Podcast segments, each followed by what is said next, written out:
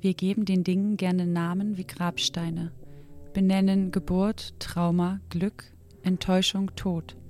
Danach regnet es meist und zurück bleibt ein marmornes Objekt, unbeweglich und poliert. Wetterfeste Zeichen sagen, hier ist nichts, was werden kann. Hier ist der gewordene Mensch, hier ist das gewordene Wort. Über die gewordenen Dinge kann man feilschen. Sie haben einen Wert und lassen sich wiegen. Wir können uns sagen, dieser Mensch ist nicht mehr, aber können wir es glauben? Da, wo der Mensch nicht mehr ist, können wir auch nichts hinzuerfinden. Jedes Denkmal, jede Schlagzeile und jede Fotomontage kann nur genau auf das deuten, was die Person nicht ist, was sie nicht erlebt hat. Wie benennen wir das Einzige, von dem kein Mensch berichten kann? Mit Worten, die erst an dieser Schwelle beginnen, keine lebendigen Zeugen, keine tragischen Geschichten nach wahren Begebenheiten, keine Gegenwartslyrik. Nur auf einer Bank sitzen, bis die Worte zu Tropfen werden, bis wir vergessen, dass wir auf eine Antwort warten, erst dann.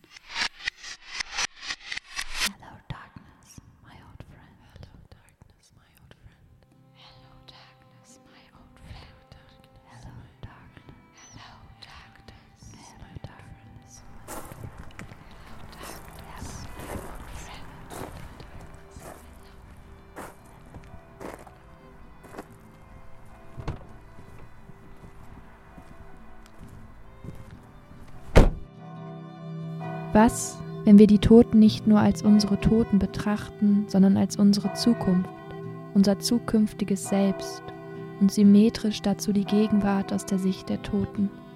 Wie weit ragt der Ort der Toten in die Welt der Lebenden? Wie funktioniert Erinnern? Die Toten. Ein Podcast. Poetik des Gedenkens.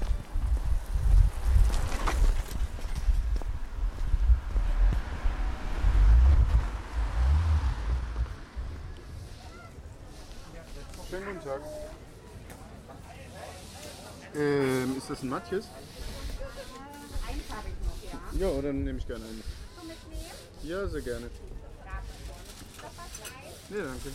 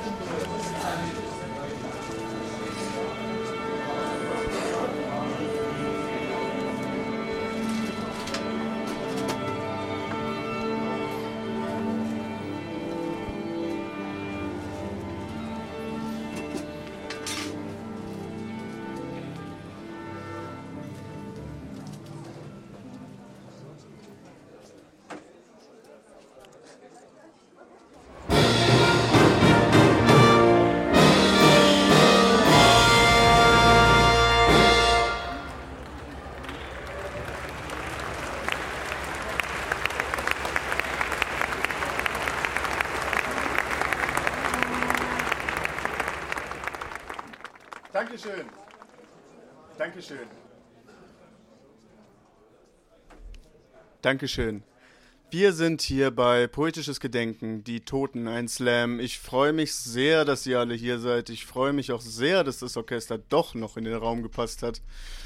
Und wir starten in den Abend mit einem Text von Peter Müllejans.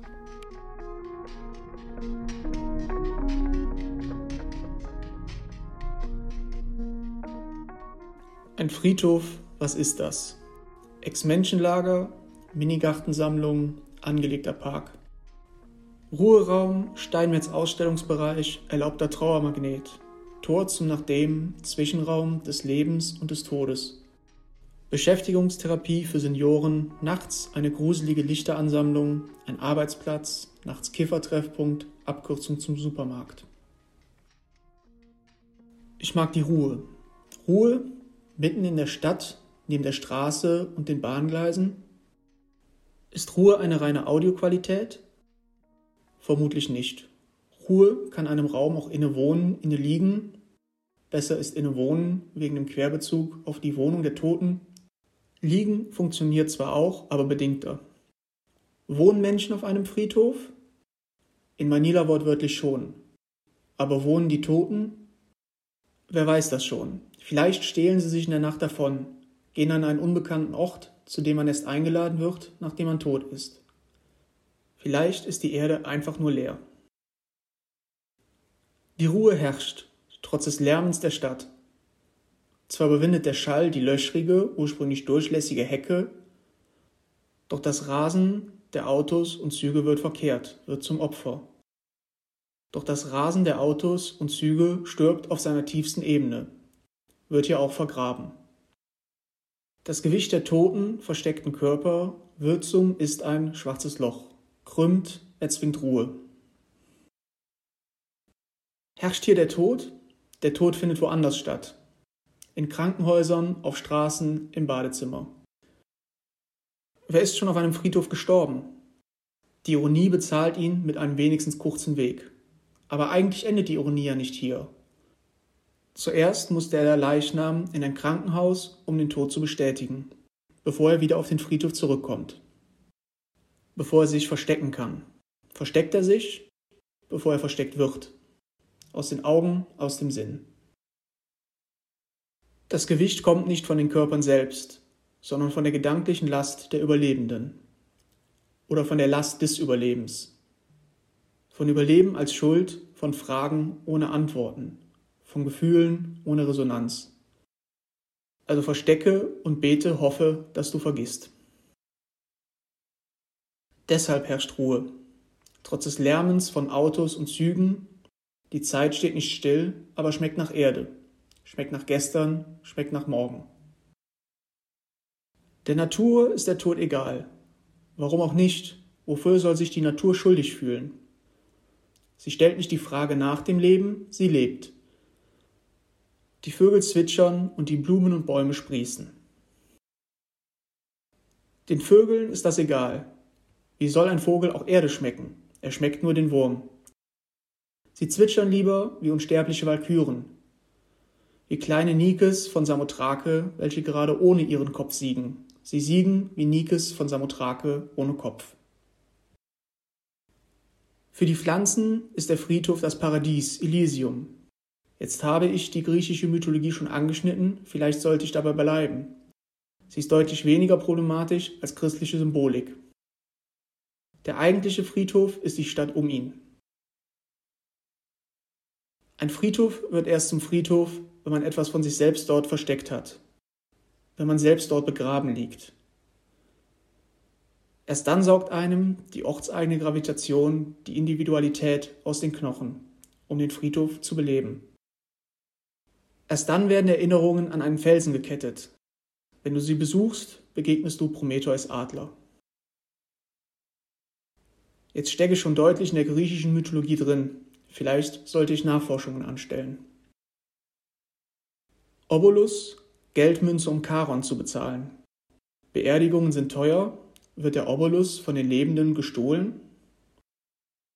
Styx, Fluss, der die Unterwelt und Oberwelt trennt.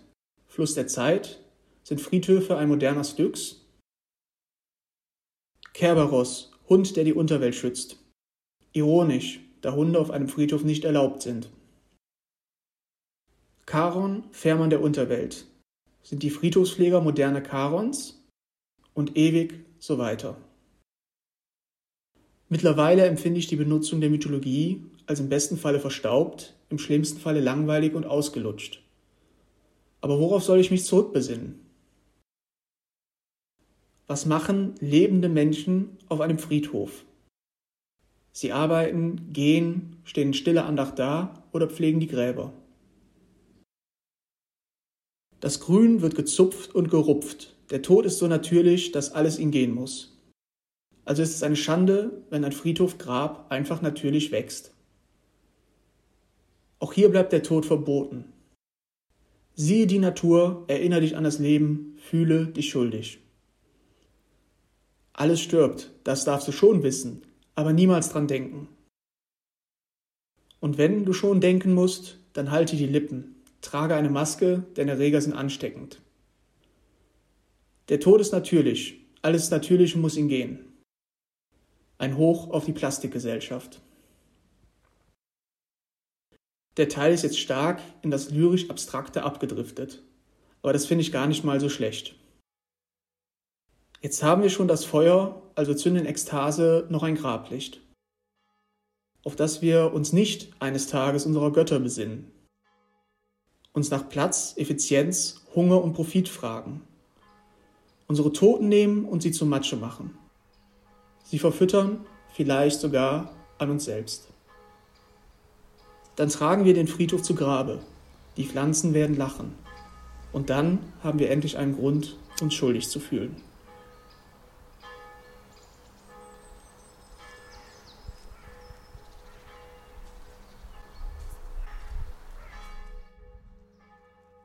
Ich bin, ist Monika Weber nicht. Wo Monika Weber ist, bin ich nicht. Wo Magdalena Käsler ist, bin ich nicht. Günter Köpke ist nicht. Gertrud Kühn ist nicht. Valentina Schmidt ist nicht. Walter Kran, Irene Ernst, Professor Dr. Rüdiger. Ein Stein, ein bearbeiteter Findling, dann das wird glaube ich mal eine Tanne. Hatte eine lebenslange Bindung zu Skandinavien. Skandinavistik, Professor vielleicht. In den 90ern hat er eine ziemlich anerkannte Dissertation geschrieben, Habilitation, da war ja schon lange Doktor, Habilitation über Knut Hamsun. Hat das auch mehrfach verteidigen müssen in seinem akademischen Fachbereich, aber hat sich durchgesetzt. Was musste er denn da verteidigen? Ja, seine originelle Interpretation von Knut Hamsun, denke ich mal. Und was war seine originelle Interpretation? Ich habe Knut Hamsun ja nicht gelesen, deswegen kann ich dazu jetzt halt, äh, ne? also, also wer bin ich? Ich glaube, wenn er wirklich so ein Skandinavistik-Fan gewesen wäre, dann wird er jetzt nicht hier in Hildesheim. Na, Also- wenn er hier irgendwie Universität gelehrt hat. Wie alt ist er denn geworden? Er- Schon? oh, 90. Aber hat er dann Skandinavistik studiert? Ja, das stelle ich mir so vor, wegen der Tanne und diesem schroffen Stein und der mochte. Aber das ist keine Tanne. Ja, dann ist es ein Nadelbusch. Aber also das ist ja praktisch eine Typisch kleine für Tanne. Friedhöfe. Ja, nee, nee, nee. Also ich glaube, der Skandinavien-Bezug, der ist schon ziemlich klar. Wie erklärst du dann, dass es keinen Skandinavistik-Studiengang hier gibt in Hildesheim? Ähm, naja, der war ja Emeritus. Er hat lange gelehrt an der FH in Berlin. Ich glaube, ich meine die. Wie heißt denn nochmal? Ich meine nicht die FH. Die HU, die Humboldt-Universität? die HU, ja, die HU. Die HU. Professor Dr. Rüdiger von der HU. Ja, und wegen des Berliner Treibens hatte dann auch die Skandinavistik immer gebraucht als Ruhe und Zuflucht.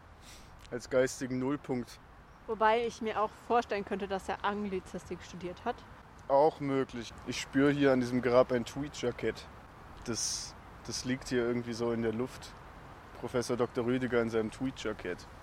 Wie er über Shakespeare redet. Das kommt auch hin. Also ich glaube, dass der hier bei uns an der Uni gelehrt hat. Also gebürtiger Hildesheimer ist, in Hildesheim geboren ist, aufgewachsen ist, studiert hat und dann direkt eine Stelle an der Uni bekommen hat als Professor.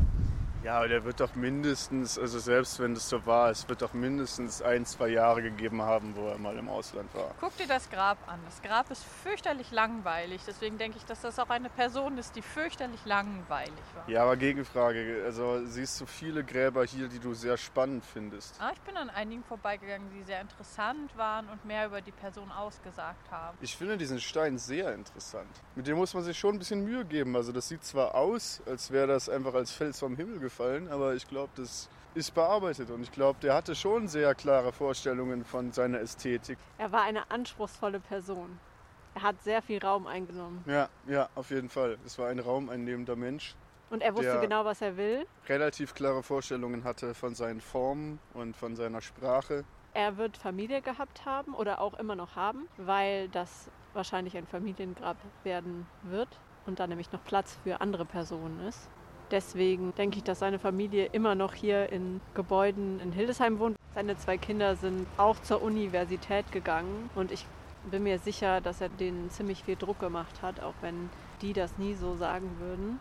Gerade weil seine Tochter unbedingt Yogalehrerin werden wollte. Also das war ihr größter Wunsch und er hat gesagt, nein, du gehst Jura studieren. Sitzt jetzt halt super deprimiert in so einer riesigen Anwaltskanzlei rum.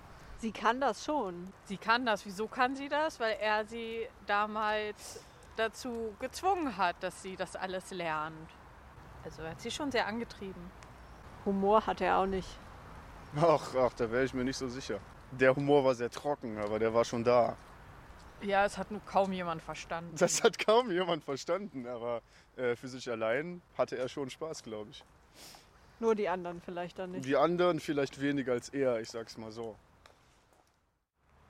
Ähm, ich hätte mich, also das heißt, ich hätte mich super gut mit ihm verstanden, aber ich kann mir sehr gut vorstellen, mit dem in seiner geräumigen Küche zu sitzen, an so einem großen, massiven Holztisch, Rotwein aus bauchigen Gläsern zu trinken und mich mit dem über Jimi Hendrix zu unterhalten. Zum ich glaube nicht, dass der Jimi Hendrix gehört hat. Nee, niemals. Ja gut, dann unterhalte ich mich mit dem halt über Schönberg oder über Stockhausen. Also das, das ist dann für mich auch okay. Aber ich weiß, es gibt da sehr guten Rotwein und ich weiß, die Stühle sind sehr gemütlich und ich weiß, er kann sehr viel reden nach so einer halben Flasche. Ich kann mir das vorstellen, ja, dass ich mich einen Abend mit dem sehr gut verstehe. Er hat nicht gejammert, also so nie. Also auch zum Schluss nicht und in der Mitte nicht. Generell hat er nicht gejammert und das hätte er vielleicht zwischendurch mal tun sollen. Zum Schluss saß er da und dann hat er sich gedacht, so ja, kurios, lachte kurz auf und schlief in seinem Sessel ein. Und was ihn so amüsierte, war die Vorstellung, dass irgendjemand ihn hinterher raustragen muss.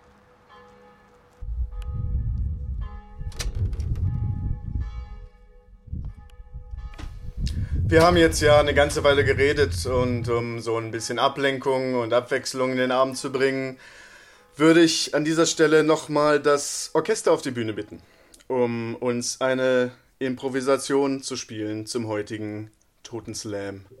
Und viel Spaß. Wenn ich gewusst hätte, dass das das letzte Mal, Wenn,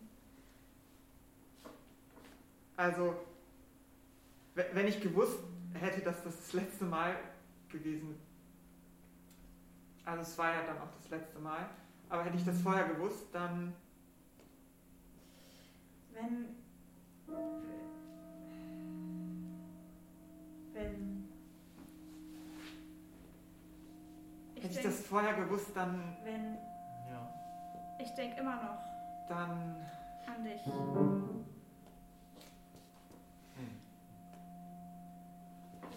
dann hätte ich so viel noch zu sagen gehabt. Ganz schön viel. ich denke, wenn, jeden Tag, Aber eigentlich hätte ich vielleicht wenn, an dich.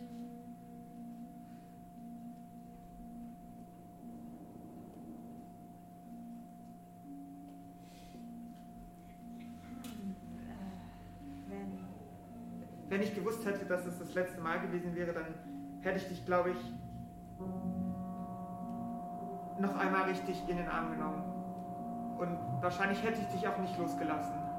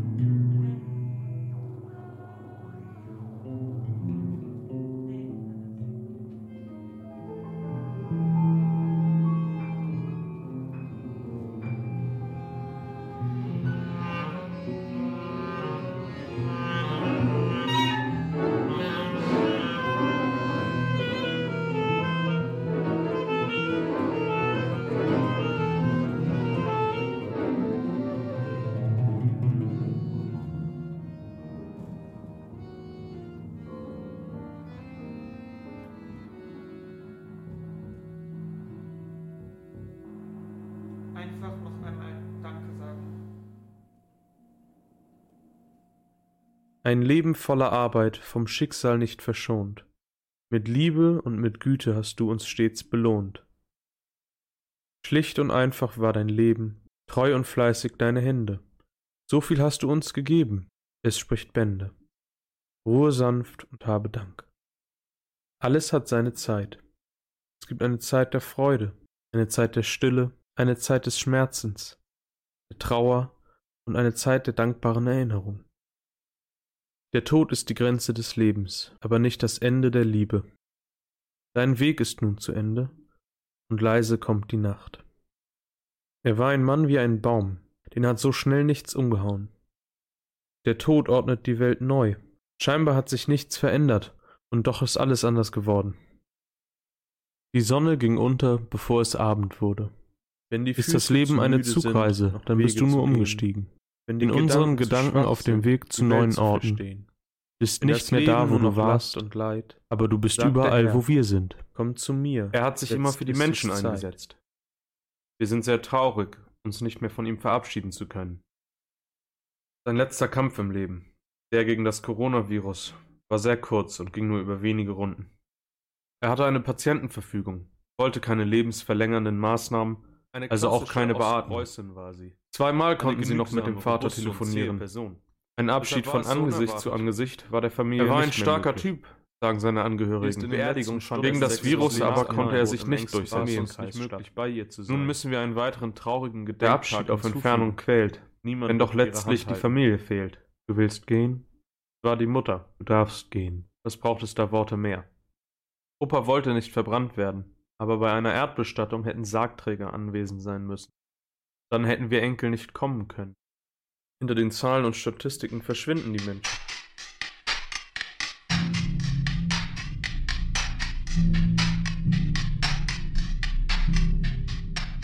Und damit beendigen wir auch schon wieder den heutigen Abend, den heutigen Totenslam. Und ich wollte nochmal Danke sagen, dass ihr alle hier wart. Und geht gerne nochmal an die Bar. Lasst nochmal ein bisschen Geld für ein Bier da. Und ähm, geht nicht mit guter Miene in die dunkle Nacht. Wütet, wütet gegen das Verlöschen des Lichts. Viel Glück und bis bald.